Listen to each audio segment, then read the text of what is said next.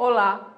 O Salmo 30, na segunda parte do verso 5, nos diz o seguinte: O choro pode persistir uma noite, mas de manhã irrompe a alegria.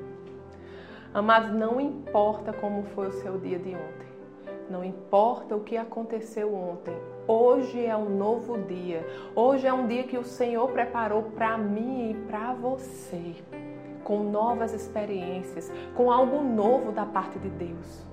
Lá em Lamentações, no capítulo 3, nos versos 22 e 23, o profeta Jeremias nos diz o seguinte: Graças ao grande amor do Senhor é que não somos consumidos, pois as suas misericórdias são inesgotáveis. Renovam-se cada manhã. Grande é a sua fidelidade. Aleluia.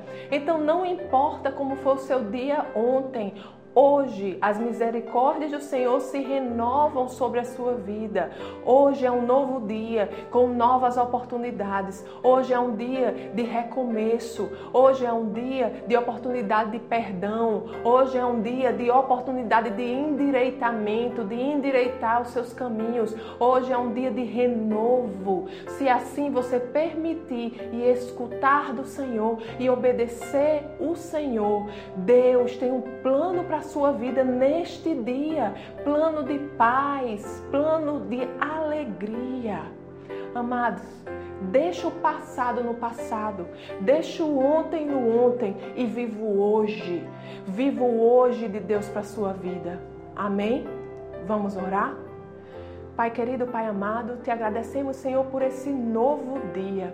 Obrigado, Pai, mais um dia, Senhor, que você está conosco, que você nos ajuda, que você nos fortalece, Senhor, que o teu amor, Senhor, está sobre as nossas vidas. Obrigada, Pai, pelas tuas misericórdias que se renovam sobre nós. Obrigada, Senhor, pela, por mais uma oportunidade de recomeçar.